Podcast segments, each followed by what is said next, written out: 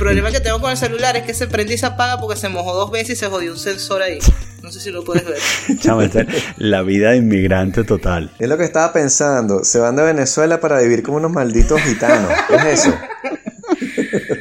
Ay, Chama, mi amor, si te la- contara. La última vez que hablamos eh, fue en un podcast. O sea, lo- o sea, Sí. hemos- por supuesto que hemos hablado, ¿no? Siempre hablamos, pero que Claro, la última claro. vez que, que hablamos, hablamos largo, fue, fue en ese podcast que tan bueno que tenías tú con, con, Con Gina, Gina. Monk. Sí, sí, Sí. sí, sí. Sí, Sí, este, no. Que además que tú sabes, tú- a mí me pasó, perdón, a mí me pasó Sí. que, que yo creo que esa fue la primera vez que me di cuenta de que, de que uno podía tener un podcast. Porque, porque, sabes, Eh, yo, bueno, digamos que tenía como que conocimiento periférico de los podcasts, pero, pero que unos panas de uno tuviesen un podcast era como que, ah, ah, mira, o sea, esto es como que genuinamente, en realidad lo que quería decirte es que como que, que, que yo siento que ustedes fueron como los precursores de, de eso en mi, en mi imaginario, ¿no? Sí, claro. No, además que yo conté con Gina que ella tiene unos conocimientos buenos, digamos, de ese tipo de cosas. De, de- ella agarraba, editaba, ponía, Mm, hizo una cortina. Ella le mete duro a eso, entonces yo le dije, bueno, yo hablo contigo, entonces, vamos a hablar. Y yo invito a mis amigos, entonces, bueno, Sí. ahí empezó toda la invitadera.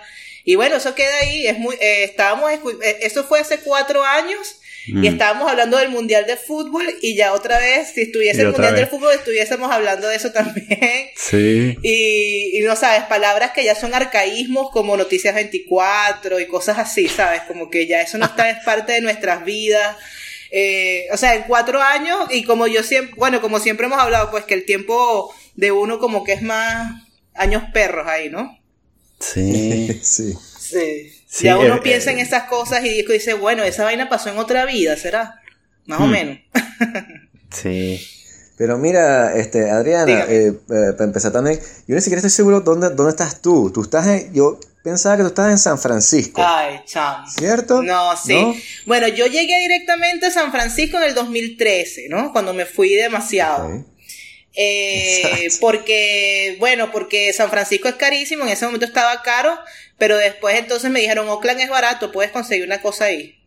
Y entonces Oakland es a dos estaciones del metro, o sea, súper cerca, es como vivir en una zona metro, eso se llama la the Bay Area. Pero chamo, en cuatro años esa vaina se puso súper cara, pero frustrante, pues, frustrante de, de lo caro. Mm. Porque claro, porque ahí están todos los, los, los, los, los tequis que le llaman ellos allá en la ciudad. Eh, o sea, las compañías grandes están en Palo Alto, que es a dos horas, pero ellos quieren vivir en una ciudad, quieren, quieren gastar su dinero, quieren rumbear, quieren comer. Entonces, el único lugar que te ofrece toda esa diversidad de opciones es San Francisco, que es una ciudad Mm. fantástica, ¿no? Muy, muy, muy bonita y muy diversa y, y muy divertida y todo eso. Entonces, o sea, sabes, todo como que la- las rentas son altísimas, ¿no? Y de repente, por supuesto, empieza todo el proceso de gentrificación, se empezó a desplazar la gente Claro. a Oakland, que Oakland era el lugar que, o sea, que Claro. nadie iba porque hay guetos. Oakland es la cuna de las panteras negras. O sea, de, o sea, de la época de los, de los 60, Ujú, tienen sus guetos, pero ya la cosa se está, ya, por ejemplo, ahorita ya debe haber abierto su headquarter. Eh, Uber lo abrió en Oakland. Pixar está en Oakland. Eh, Sí. ¿Cómo es? Eh, Spotify, ¿Qué- qué- Spotify está en Oakland también. Que Oakland es como el, es como el Brooklyn de, de San Francisco, ¿no? Exactamente. Exacto. Exactamente. o- Entonces sí. yo terminé pagando, yo estaba pagando 850 por un cuarto, porque al principio uno como, como room, los roommates y tal, chévere, pues, pero yo no voy a estar, yo tengo 36 años, yo no voy a estar ahí metida en un cuarto toda la vida. Mm. Y entonces, Mm. bueno, nada, me casé, me divorcié, pasó de todo. Pero, Wow. pero entonces, cuando ya decido que digo, ya no puedo estar aquí porque es muy caro, ¿a dónde voy? Porque el único lugar que yo tengo, o sea, donde tengo gente que me puede prestar su sofá es Miami. Y a mí no me gusta Miami, Mm. pero ¿qué voy a hacer? Mm. Mi mejor amiga me dijo, vente para acá, chama, y bueno, te quedas aquí hasta que consigas trabajo y puedas alquilar algo. Mm. Y bueno, me vine para acá. Y ya después cuando me estabilice. Ah. Pero no estoy en Miami. Miami y yo no nos llevamos. Nada más nací ahí una vez. pero es que hay una energía muy loca con esa ciudad que yo con Miami no me la llevo. Entonces Ah. estoy ahorita en Fort Lauderdale, que es un sitio bien interesante, muy, muy, porque Fort Lauderdale es, eh, digamos, arriba, ¿no? Todo el mundo se está desplazando para el norte de la Florida, porque ya el sur de la Florida, ya lo que es Miami-Dade, está colapsado, chan. Y también se está poniendo medio cariñoso, y la, el, el- el tráfico es horrible, y eso es una locura, ¿no? Y, los, y el transporte público no es bueno, eso es pura gastadera de gasolina y carro, pero mal, ¿no? Mm. y bueno, se está poniendo caro. Entonces la gente se está desplazando para el norte y Fort Lauderdale es como una ciudad pequeña donde la gente tiene sus yates, los ricos tienen sus yates y los muchachos vienen a Spring Break y, y todo es una, la playa, la jodedera y también es una ciudad que es muy popular eh, dentro de la comunidad gay. A los gay, es una plaza gay en los Estados Unidos, Fort Lauderdale. Mm. Entonces tiene mucha vida, digamos, de fiesta, pero también hay una como una ciudad, ¿no? Hay como empresitas, hay como como como un museo muy modesto, ¿sabes? Más o menos está como formándose una ciudad y, y bueno, me gusta, es chiquito, es manejable. Pero, ¿y qué es lo que tú dices que no te gustaba de Miami? Es la energía que, que es como No, extraña. yo Porque yo tengo la misma percepción, pero ¿cómo lo, cómo lo ves tú? No sé, mira, eh, bueno, al principio no sería mi primera opción porque no es nada exótico para mí, es como vivir en el Caribe, es un melting pop latino, este, Mark Anthony está todos los días en concierto, y Olga Tañón y el otro, o sea, toda la cultura latina, que yo no tengo ningún problema con eso, pero, ¿sabes, X? Pues ya, yo quiero ver otras cosas, ¿no? De- Tener opción a Sí, otras claro. cosas. Y bueno, pero creo que se está poniendo ya, o sea, ya se está poniendo una ciudad, digamos, complicada, en el sentido de que tiene mal transporte público, apenas está comenzando un metro que, que tiene poquitas estaciones, es, di- es de difícil acceso. Y además, bueno, las colas, pues. Y el commute aquí es bárbaro, de dos, Mm. dos horas, una hora. Entonces, bueno, ese tipo de cosas a mí no me gustan. O sea, Pero a mí me gusta a- estar... a mí me interesa más bien como, porque ya tenías como una percepción antes de llegar, de, de volver, mejor dicho. Este, Y me interesa más bien eso, ¿no? Porque, claro, como que tú tenías una serie de eh, ujú, prejuicios, por poner una palabra, eh, Sí. de las razones de por qué no querías volver. Y, y eso quizás es más interesante que las razones, porque ya estás ahí, entonces ya ahí puedes como ten- tener una opinión más informada, pero me interesa saber más bien el, el- los, los prejuicios que tenías antes de volver, ¿no? Los prejuicios eran que necesitaba un carro, yo no quería tener carro. Aquí las distancias son, as- necesitas un carro porque si no, no puedes vivir. Eh, y, el- y lo otro era, bueno, que era latino para mí, o sea, no exótico, no iba a aprender nada nuevo. Y bueno, no sé, estar en la playa otra vez, yo crecí en el Caribe, ¿no? O sea, era como que para mí no, no era... Y bueno, yo quería practicar el inglés y aquí tú, aquí tú puedes vivir Claro. perfectamente sin inglés. Sí. Entonces, ese tipo de cosas, ¿no? Eh, eh, También me llama la atención que, mm, bueno, eso, claro, como, como tú naciste allí, es también como, bueno, como volver al origen, ¿no? No, porque, ¿sabes qué? O sea, yo nací aquí, pero des- porque mi papá y mi mamá están, bueno, por las becas, ellos obtuvieron la beca gramariscal de Ayacucho. Mm. Y entonces, mientras esperaban que se abriera el año en la universidad, ellos estuvieron en Carolina del Norte. Y, y entonces yo nací aquí, fue porque yo nací aquí, después nos fuimos para Carolina del Norte. Ahora, yo no me acuerdo de nada. Yo regresé Claro, a no, Venezuela cuando tenía cuatro años. Entonces es como para mí un lugar donde, no sé, simplemente no... Mi memoria afectiva comienza en Venezuela, pues, porque llego a los Mm. cuatro años y es que empiezo a tener recuerdos, ¿no? Mm. También me parece interesante que eh, esto que dijiste, que quizás pase desapercibido, que es que, sabes, tú te encontraste en un momento difícil de tu vida y te preguntaste a dónde podías volver y ningún y, y los lugares a donde podías volver ninguno era el país, El tu que- país de origen, correcto. ¿no? Ninguno Ah, era no. de Venezuela, ¿no? No, que es muy no. curioso, porque yo me imagino que habrás sacado la cuenta y habrás dicho, habrás pensado en muchas ciudades, pero la última de la lista era, era Puerto La Cruz o Caracas, ¿no? Este, Eh, absolutamente. No, no. O sea, mira, mis opciones, yo decía, bueno, el único lugar donde me pueden recibir, además que yo no tengo plata. O sea, yo no tenía, yo tenía, o sea, ¿cómo hago yo para llegar y alquilar un, un- un estudio, ¿sabes? O sea, sí. No, entonces yo necesitaba conseguir un trabajo, tener un salario que me permitiera pagar las cuentas. Entonces, Mm. o era Miami, o era Bogotá, volver donde mi papá y mi mamá, que no, no, no quería, o era Buenos Aires, donde tengo ahorita cuatro primos que me pueden dar un sofá. en ese sentido, eres, bueno, como legítimamente una ciudadana del mundo, ¿no? O sea, exactamente. Por, quiero decir, por un lado es súper trágico porque es un reflejo fiel de lo que nos sucedió, ¿no? Que es como... Sí. Eh, porque lo, normal en esta situación, si estuviésemos hablando en cualquier otra circunstancia, lo normal es, bueno, tú te devuelves a, qué sé yo, a casa de tus padres o te devuelves a casa de, de tus abuelos o te devuelves a casa de algún pana que te reciba y normalmente esas personas viven en un solo lugar, ¿no? Pero en nuestro caso eh, es más bien hay que hacer como una lista y hay que sacar la cuenta de cuánto cuesta el pasaje y si voy a poder conseguir trabajo en ese lugar y todo eso. Correcto. Correcto, exactamente. Y era, era Buenos Aires. Mi última opción era, después de Miami, si no resultaba aquí, era Buenos Aires. Hmm. Y ya. O sea, es así. Por ejemplo, ahorita mi papá y mi mamá, que era como la persona que tenía el trabajo en Bogotá, liquidaron la empresa y no tiene trabajo ya. O sea, y nos quedamos así como en el aire, ¿no? Y que, bueno, mm. me dice, vamos a intentarlo en Estados Unidos, se van a venir aquí, van a estar conmigo en este, en este lugar, en este estudio que es pequeño, pero bueno, nada, esto es lo que tenemos. Y vamos a empezar a ver cómo hacemos para sacarles el social security, pero entonces vamos a empezar a hacer comida, vender comida. Los alumnos míos latinos me están diciendo, mire, profe, yo conozco un lugar donde no piden papeles. Yo, papá, mira, hacer sándwiches, ocho horas al día son 10 dólares la hora. Ocho, ocho, ocho horas al día. Y mi papá, bueno, eh, chamo. Y, y, tus padres están bien con ese plan? Resteados, pero 50, ya está mi papá 59 y mi, mi mamá 57. Ah, ok. Pero para ellos, imagínate, ¿sabes? Como que yo, bueno, mamá. O sea, es hacer literalmente lo que sea para sobrevivir. Porque lo que nos daría un capitalcito sería vender el apartamento en Bogotá. Pero si tú pasas por Bogotá, tú dices se vende, se vende, se vende, se alquila, se alquila, se alquila. La competencia es brutal. Mm. Entonces va a ser un proceso lento. O sea, estamos, este año ha sido demasiado. El año pasado también fue. Maduré muchísimo. Mira, me tocó, me tocó trabajar en una tienda de ropa.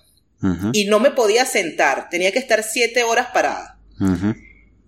Y yo estaba así, el segundo día, chamo, estaba doblando ropa y poniendo precio y se me salían las lágrimas y mm. lloraba.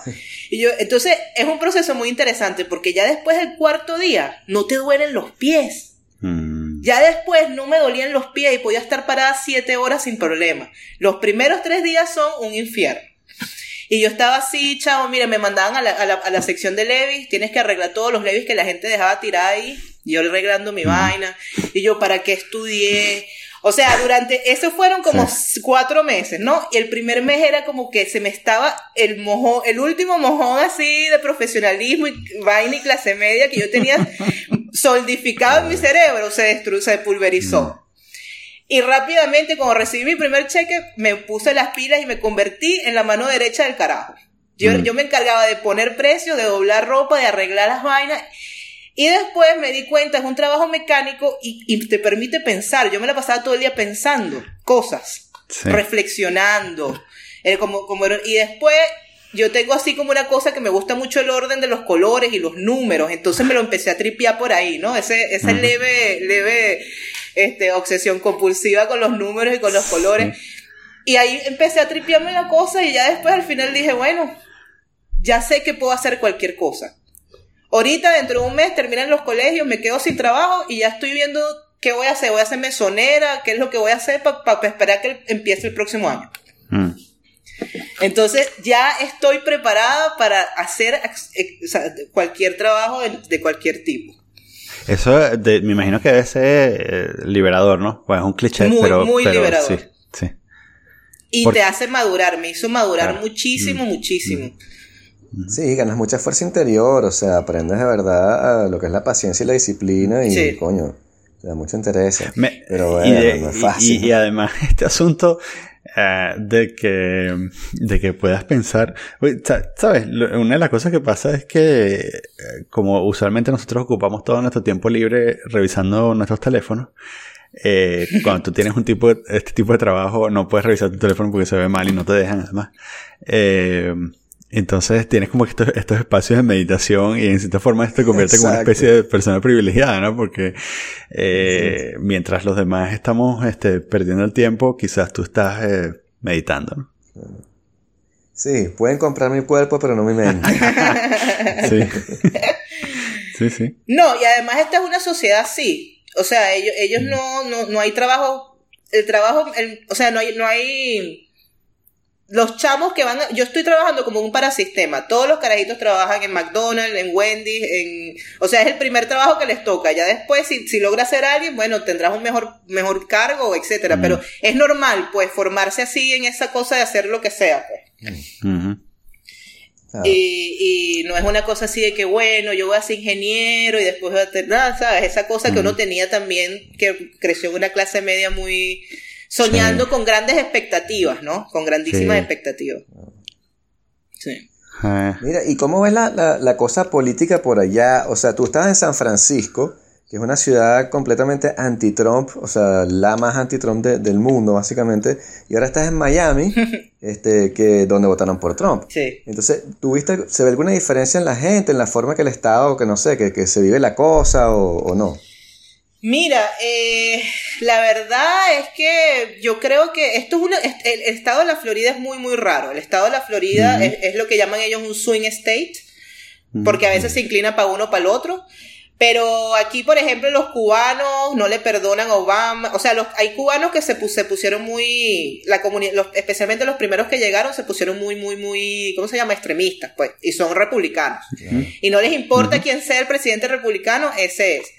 También hay un asunto religioso, ¿no? Hay gente que es muy conservadora, latinos muy conservadores. Y eso no solamente es aquí, en general uno no puede pensar que todos los latinos van a ser siempre demócratas. Eh, porque, bueno, están los que son religiosos, pues, ¿no? Y, conservadores, y les gusta mucho el, el, Pero yo creo que, además aquí hay mucha gente que se viene a retirarse, mucha gente vieja. O sea, y eso es otro aspecto y, y sí, es un, es un estado muy, muy, para nosotros los latinos que estamos tratando de sobrevivir, evidentemente, bueno, a mí no me gusta, o sea, ellos se sienten como en peligro, ¿no? Porque mm. yo he conocido muchos de, los estudiantes que están en la escuela donde yo trabajo que ellos están aquí porque tienen estatus especiales, los cubanos y los nicaragüenses, y creo que los salvadoreños también. Hay varios, hay muchos refugiados aquí de, los países mm, Entonces, eso les permite a ellos trabajar y les permite estudiar con un estatus especial que yo creo que los venezolanos ya nos merecemos. y este, entonces, bueno, ahí hay un miedo de perder esos beneficios, ¿no? Mm. Pero realmente, ¿sabes? Como que, no sé, es como, es, es, que, es que es un país tan grande que uno, yo me entero de las cosas porque me meto en el Facebook, pero la gente no está como, la gente está metida en sus propios rollos y no, hasta que algo pase y reacciones y digas, wow, Trump, prohibió que yo estuviese aquí, me tengo que ir para mi casa. Para otra vez para mi país, o qué sé yo. O sea, acciones más concretas. Pero mientras tanto, la gente lo que está es trabajando durísimo y estudiando y. bueno, lo que yo veo de los inmigrantes que yo veo en. bueno, mm. hay, hay una cosa que yo vi que hay mucha molestia porque ahora las nuevas, las nuevas licencias de la Florida, si tú no naciste aquí, no tienes una estrellita. Si sí naciste aquí, te ponen una estrellita en el extremo izquierdo. Chamo, me pareció. Y la gente estaba como. se, ¿Ves? Es una forma de marcarlos, ¿sabes? y, tu licencia es tu ID. Entonces yo... Y si eres judío te ponen la estrella en el pecho. Pareciera, más o menos, algo así. amarilla. Entonces eso sí, Lo, he, lo, he, escuchado de bastantes personas que me... bueno, que de varias personas que me han comentado que les parece eso como que les, les perturba, ¿me entiendes? O sea, porque te estás marcando, te estás marcando. Y yo le digo, bueno, sí, es muy injusto, no me parece... No sé cuál es la necesidad de poner una estrellita para que naciste o no naciste. Claro. Entonces, y tú estabas allá cuando sucedió lo, de Parkland, lo el tiroteo este de, de los chamos. no, eso es otro. Oh, ay, Dios mío. Cuando llego a la escuela, tengo la entrevista, una cubano-americana. Me dice, sí, sí, bueno, Adriana, hay que esperar la certificación, pero mientras esperamos la certificación te voy a contratar como, como profesora suplente. Entonces no, no mm. tengo un estatus de, de, posición fija, sino que soy como part-time, pero igualito me dan ocho horas al día, ¿no? Y yo, bueno, chévere. Cuando llego el primer día de clase, chamo, me dice, te toca estar en la entrada a recibir a los chamos. Los chamos tienen que poner el celular, en un, eh, entregar el celular, no puedes estar con celular, no puedes entrar con bolso, nada todo se revisa, todas las carteras de las chamitas, tienes que revisar todo y pasar por un detector de metales. Mm. Chamo, yo estaba pero friqueada mal, porque yo soy cagona por naturaleza, porque yo crecí en Venezuela, ¿entiendes? Uno es así todo y entraban unos chamos con unas pintas, yo digo, aquí fue. y después tú empiezas a conocer a la gente y a los chamos y ves que, que bueno, los chamos sí, o sea, hay, hay mucho negro, blanco y latinos, ¿no?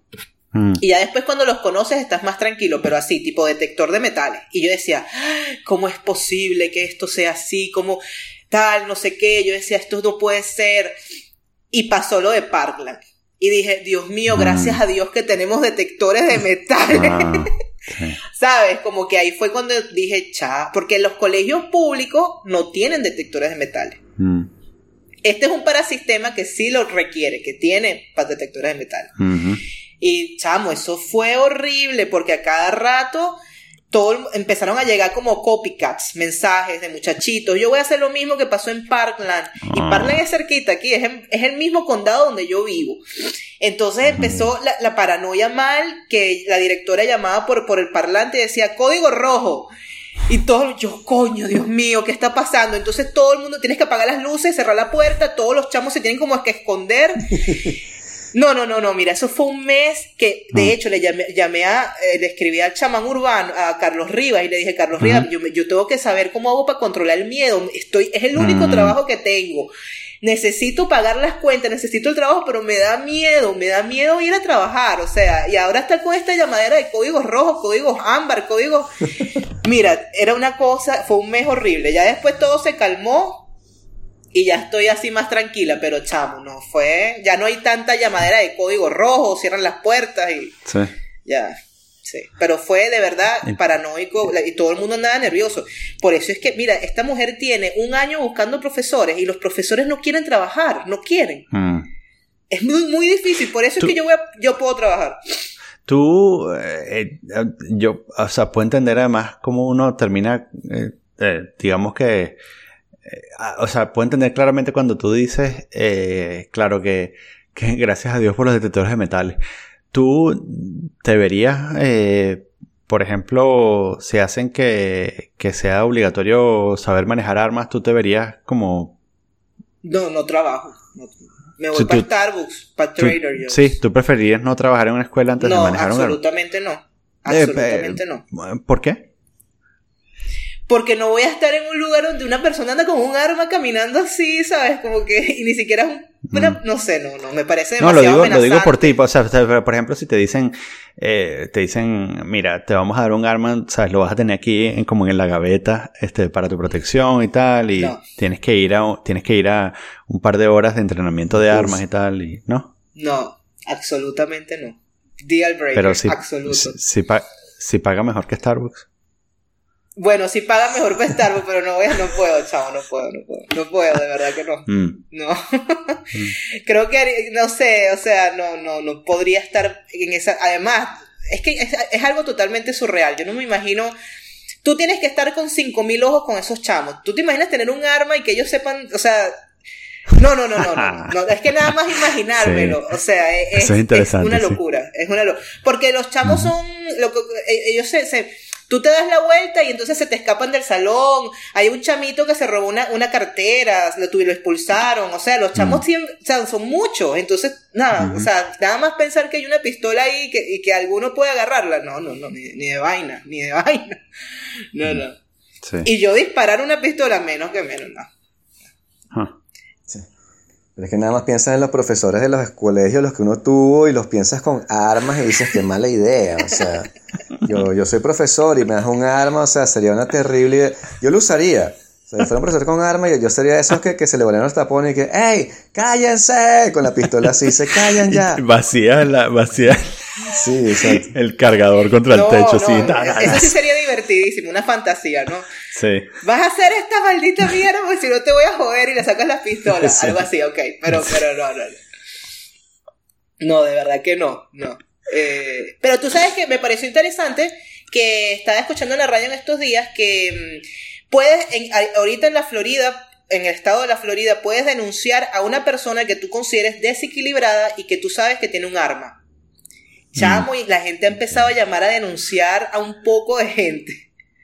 Y entonces la policía va y yo no sé qué hace, si le quitan el arma o qué, pero Pero me parece que por lo menos algo es algo, ¿no? Pero sí, o sea... Es muy, sí. sí Pero eso con los background checks lo, podrás prevenir, ¿no? O sea, los background checks ya te dicen si el tipo no, es pero, pero lo que pasa también ahí es que si, ¿sabes? Si cualquiera de nosotros tres podría pasar por una persona desequilibrada, o sea, si nos ponen a hablar durante una hora, este, cualquiera de nosotros, o nos toca algún tema que nos parece nos toca algún tema que nos apasiona, pasaremos por desequilibrado, ¿no? Este, sí. ¿Sabes? Este, nos podrían ahí, qué sé yo. sí, es muy subjetivo, es muy subjetivo. nos podrían hablar. por ejemplo, por ejemplo, con los background checks puede ver si tienen medicación. Imagínate, si la gente está medicada. Pero ese fue el problema. Ese fue el problema en Parkland. Este muchachito estaba medicado. Clara, o sea, sufría, sufría de problemas mentales y estaba medicado. El chavo llegó a la escuela en un Uber y tenía la pistola metida en el bolso. Mm. La vaina esa, la, el rifle, lo tenía metido. ¿Tú sabes lo que, lo que es ser el Uber que estaba manejando ese chamo? Pobrecito, no, no, no, no, El pana fue como el habilitador de la vaina, ¿no? Pero, pero también, ¿sabes? Si, si de pronto dice, no, a esta caraja, esta caraja no le gusta Miami, ¿sabes? Es una enemiga del Estado. Sí, o este, O, Vicente cree en la Atlántida, vaina. Entonces, entonces, este, o sea, Eres un Sí, y yo estaría dispuesto a matar a todos los carajos que trabajan en Twitter y en Facebook, ¿no? Entonces, eh, eh, en cualquiera de nosotros podría pasar. Y, eh, claro, porque ese es el peligro ahí del, del de, ¿sabes? De, como que de la, la, la, la, policía civil, ¿no? Que es como que si tú no tienes entrenamiento formal eh, sobre cómo ser policía, este, al final terminas cometiendo un montón de errores que, bueno, que la vida, ¿cómo se llama? La evolución, la civilización ha resuelto, ¿no? Este, sí. Pero por supuesto que es un tema complicado porque también... O sea, porque, bueno, yo estoy, a mí me parece como que una completa locura este, este asunto de que siquiera consideran la posibilidad de ofrecerle armas a los maestros, o incluso me parece una completa locura de que, de que pongan detectores metales en las escuelas, ¿no? Es así como que en el momento que tú tienes que poner detectores metales en las escuelas, tienes que decir, bueno, nuestra sociedad ha fallado, Aquí la mejor, la mejor opción es el suicidio, ¿no? Y entonces todos, la sociedad entera se tiene que, se tiene que tomar una pastilla y empezar desde cero, ¿no? es como que, o pongan, así como que un, una broma, sí, cuarentena, exacto. Pongan una broma de, de, un cartel de nos rendimos, vengan a invadirnos, este, porque nuestra sociedad falló, ¿no? Pero claro, pero, pero, por otro lado. Es la culpa a la víctima. Es echarle la culpa a la víctima. Por otro lado, también entiendo que, que, que, es como que, bueno, eh, eh, hay que seguir adelante y, y el peor en el que están metidos es, el, es este asunto de que la gente, de que es muy complicado quitarle las armas a la gente, así que lo que hay que hacer es como que paliar la situación, ¿no? Pero, además cuando te das cuenta, realmente viéndolo así, en el fondo, la cuestión es que es un negocio. Mm, mm. ¿Entiendes? Ellos quieren vender la cantidad de... O sea, limitar la venta de armas va a ser pérdida para, para la gente que vende armas. Sí. Yo lo veo así, o sea, que el, la Asociación de, de Rifle de los Estados Unidos, ¿qué es? Eso es un puro haciendo lobby, puro mm. defendiendo los intereses de la gente que vende armas masivamente. Sí. sí. Entonces, si tú, si tú pones controles, y, y, entonces vas a vender menos. Sí, o sea, ahí obviamente hay una línea de partida que es bastante fácil de determinar, que es eso, o sea, haces un back, o sea, waiting period de tres días, como que quiero una pistola, chévere, te esperas tres días. Y mientras esperas los tres días, hacemos un background check en el cual vemos si eres este, eh. si eres un loco, si, eres un presidiario, si eres, ¿sabes? Como que hay, cosas que ver allí y se toma una decisión. Pero no puede ser que, o sea, tú te vas a comprar un carro y es más difícil que comprarte un arma. Sí. Eso no tiene sentido. pero, si vas a eh, Walmart, Walmart vende armas. O sea, tú puedes ir a Walmart y comprar una pistola. Sí. ¿Sabes? Como que. Exacto.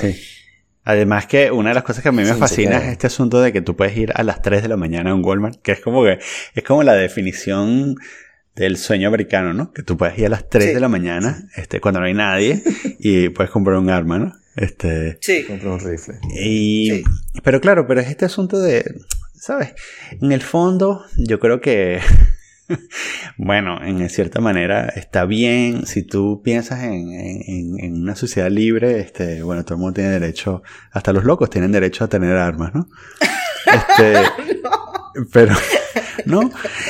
Pero lo, digo porque, mm, bueno, porque, claro, en el momento que tú dices que no, este, entonces empieza, empezamos entonces a discutir, este, hasta qué punto, o sea, quién pone las reglas, ¿no? Eh, claro, claro, hasta dónde restringen la libertad. Hasta dónde restringen la libertad de, comprar un arma y tal. o sea, a ver, como que el sentido común, la lógica te, indica que, deberías hacer una especie de background check eh, de la persona que está comprando el arma, ¿no? Pero por otro lado, eh, si no, si, si, tú, si tú como que te jactas de, de ser una sociedad libre, tú deberías de libertad a la gente de comprar armas. Pues, además que al final, sabes, como que el argumento es también, bueno, vamos a restringir el, uso de armas. Y esto es como, como cuando tú restringes el, como que limitas los incentivos por un lado, o como que restringes, sabes, como que limitas el monopolio o el impulso de monopolizar algo de una compañía en algún momento esta compañía encuentra la manera de dar la vuelta a la regulación y pasa como lo que pasa, por ejemplo, en Europa con, con, con, el, con el control de armas, ¿no? Que es que tú dices, bueno, está bien, si, si tú eres terrorista no puedes comprar armas. Entonces los terroristas dicen, bueno, ya sé, vamos a alquilar camiones. Eso es horrible. Y entonces, eso es horrible. Y entonces, bueno, básicamente lo que dices, y además es mucho más efectivo porque la verdad es que es genial. Es el terror absoluto, además, porque no solo... Pero es que, es que el terrorismo, chamo, ¿no? O sea, es que nada más tú dices, mi sueño es caminar por las calles de París, finalmente estoy aquí, ¿sabes? Y de mm. repente, ¡pam! ¿No? O sea, es como ese mi Barcelona, estoy por la... ¿No? Es, la alegría del turista o de la persona y de repente, o sea, es, el terror, ¿no? Es, como... Es, es, como una, sí, es una doble decepción, porque además, un número uno, te das cuenta de que las calles están sucias, y número dos, viene un carajo y te atropella. Exacto. No, no, no, no. No, y lo peor es que eso tiene, tienes menos chance que te tengas un ataque terrorista que se caiga el avión, ¿no? Sí. Más chance que se caiga el avión que te, te pase un ataque terrorista. sí, bueno. bueno, y, y, ah. pero cuando dices ataque terrorista, quieres decir también un ataque de, un, de un chamo que compra un arma y te dispare, ¿no? Porque en París ha habido cuántos, o sea, en París ha habido dos en... Sí, no, no, estamos claros en eso. O sea, estamos claros que también como que es la, la, probabilidad es muy baja, ¿no? Pero lo que quiero, el punto que quería hacer era como que eh, si tú restringes el, el, las armas van a encontrar la manera de, Y con esto no quiero tampoco como que sonar como que me estoy rindiendo al, al a, los terroristas, lo que quiero decir es que, ¿sabes? Todo este tipo de políticas eh, también tienen que estar bien pensadas, porque en el fondo también el terrorismo es este asunto de, o sea, lo, el, el objetivo del terrorismo o de los terroristas es también, eh, si odian la forma como vivimos nosotros, odian nuestra libertad, eh, también ellos ganan cuando nosotros limitamos nuestra libertad, ¿no? Entonces, eh, si, tú, si tú empiezas a, bueno, eso, prohíbes las armas, que de paso a mí me parece como que lógico prohibir las armas, pero, pero si prohíbes las armas y luego prohíbes el alquiler de, de, los vehículos, de camiones, y luego prohíbes el alquiler de, de, de carros normales, y luego prohíbes el, o sea, prohíbes el alquiler de cualquier cosa. Y después este, ellos verán qué hacen, ¿no? Ellos van a inventar una forma de... Y, exacto, sí. Van a encontrar una manera de detonarse ahí en el medio de, la gente, ¿no? Y, que además es este asunto de que también cuando, cuando tú... Que bueno, pasa por ejemplo en, en, en Francia y en España, excepto en Cataluña, que sabes que ahora las, las, vías peatonales tienen mobiliario urbano, ¿no? O sea, tienen como, ponen como unos mojones para que, en, las vías peatonales para que, para que los camiones no puedan entrar a partir de los, de los ataques en, eh, en Niza, del ataque en Niza, empezaron a poner esto. Qué horror. Y entonces, y entonces claro, ahora tú vas, tú vas paseando, claro, tú puedes, como que tú te acostumbras y, y puedes obviarlo, ¿no? Pero a mí no se me pasa que cuando estoy caminando por algún sitio y veo que alguien puso en una vía peatonal un mojón atravesado, que es como estos, como estas, este, estos materos horribles, este, que ponen en las calles, digo, el coño de tu madre, ¿sabes? Ellos ganaron. Eh, ellos ganaron, ¿no? O sea, pusieron ese matero horrible ahí que no debía estar ahí, ¿no? Claro, claro. Que no es parte del diseño, que no es parte del... Sí. Sí, la verdad que... Sí, pero, pero eso lo, lo ves como en, en, todos lados ahorita, ¿no? Porque es el mismo debate como que entre la seguridad y este, la libertad individual, ¿no? Hasta qué punto te quieres dejar reducir la libertad individual. Y ahora con las redes sociales que la están regulando también por el rollo del fake news y, y las elecciones en los Estados Unidos, este sitios como Facebook se están preguntando, bueno, eh, o YouTube también, como que vamos a poner algoritmos que quitan palabras, mm. vamos a poner algoritmos que censuran a la gente antes de que publique las... ¿Qué vamos a hacer? También todo el mundo está... sí. Y eso también va a suceder, sí. Entonces es como que el viejo modelo, el viejo esquema que teníamos antes de, sociedad que regula las cosas, que ahora se está apoderando de, los espacios de libertad que habíamos creado como Internet. Pues, Que está empezando a decir, no, bueno, ahorita hay que, que imponerle esta cosa burocrática, pero de pronto con algoritmos en vez de con burócratas como lo teníamos antes. Sí. Pero a ese, ese, o sea, estamos también tratando de cambiar la sociedad, pero cuando la sociedad cambia demasiado, decimos, coño, demasiado caos, ¿cómo remediamos el caos? Vamos a importar las cosas que, de la sociedad que pensamos que funcionaban como la estructura. Mm. Entonces la censura y cosas así de base. No, y lo que pasó con los rusos y Facebook es absolutamente fascinante. O sea, porque estamos viendo la historia así, en vivo y directo, y de repente jodieron a Zuckerberg con, con apps que te decían cómo ibas a envejecer. ¿Me entiendes? o sea, es como que, mierda, todo este tiempo, todos esos apps de cuáles son las palabras que más usas, eran los rusos agarrando nuestra data. Y el carajo se quedó así como que... Es increíble, o sea, todo eso que está pasando con Facebook y los rusos, es, los rusos cuánto, no sé, gracias a Dios no pudieron meterse en Francia, pero afectar las elecciones de Francia, pero estaban a punto, ahí estaban metiéndose. O sea, e, es que Putin de verdad que es un tipo fascinante también. El tipo es es mal, pero es así un, geniecillo malvado como de un cuento, como una novela. Tú, sabes que una de las cosas que, que, que, a mí más me gusta de, de todo este peo es eh, que, que sí, como tú dices, es como que este tipo que, que, que es una especie de, carajo formidable, ¿no? O sea, es como que el, el quizás como que el, el último, el, el, último de los verdaderos supervillanos, ¿no? Además como que de un largo legado de supervillanos. Es un supervillano, exactamente. y entonces, pero también pasa una cosa muy curiosa, que es que en el fondo, eh, ¿sabes? Parte de la idea de la, de, nosotros crecimos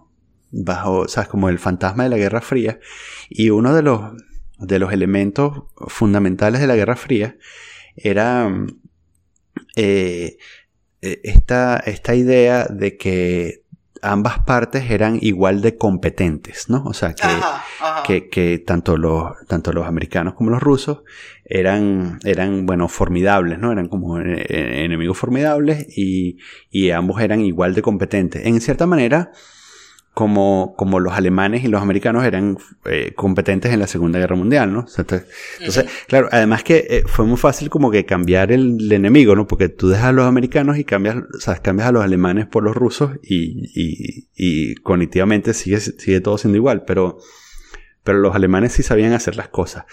Hay una cosa muy interesante acerca de los rusos, que es que en el fondo, eh, Rusia, y a medida que tú conoces más y más rusos, te das cuenta de que, de que en, una de las cosas que pasa en Rusia es que hay muchísima ineptitud, ¿no? Y, y bueno, y es una de las razones de por qué este, la Unión Soviética colapsó de manera tan espectacular. Eh, y, y, de por qué Rusia como país independiente o como economía capitalista no, no, no terminó de surgir y más bien eh, ha tomado este atajo de, ser, uh, colectivamente ha tomado este atajo de ser este, la guarida de un supervillano. Y, mm, y entonces, claro, eh, hay, hay, hay, como que tomar en cuenta cada vez que, que, uno piensa en Rusia y, en Putin, que um, uno piensa que quizás son tan efectivos como, como cualquier otro país de Occidente, pero en realidad no son, porque son súper ineptos.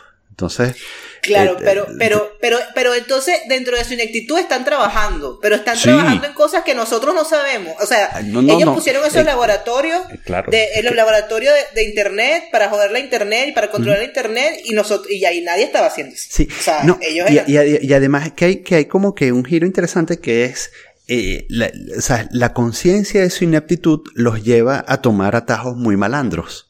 Y eso es quizá, y ahí es donde está el peligro, ¿no? Que pasa también con Venezuela, ¿no? O sea, que es como Correcto. que cuando, eh, bueno, tardamos, bueno, sí, tardamos medio como 20 horas en caer está bien, estamos bien. Y mira, yo dije, yo dije, Adriana, compórtate. Que es como, estamos todos conscientes de que no vamos a ser efectivos, así que vamos a ir, vamos a malandrear, ¿no? Vamos a malandrear a todo el mundo. Pero este carajo está haciendo una nota de, de, por lo menos todo Occidente. Sí, no, tonto, sí.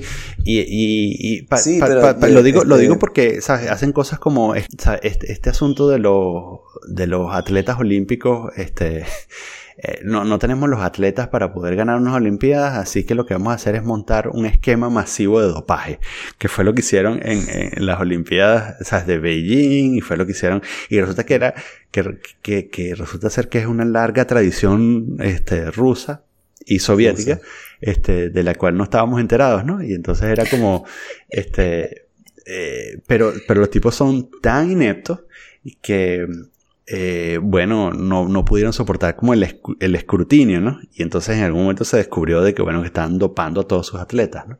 Este, pero claro, eh, los tipos no, no se detienen a pedir perdón, sino que dicen, este es el mundo en el que vivimos, ¿no? Y siguen adelante, ¿no? Y entonces siguen malandrando y malandrando y malandrando. Y, claro, lo que hace también Putin es que eso dicen, eh, Es, más efectivo invertir recursos en hackear de alguna manera las mentes ignorantes de la gran masa que vota en Estados Unidos que hacer diplomacia efectiva. Es muy, es muy complicado hacer diplomacia efectiva. Es mucho más fácil tirarle plata eh, a Facebook para, que, para hackear las mentes de la gente, ¿no?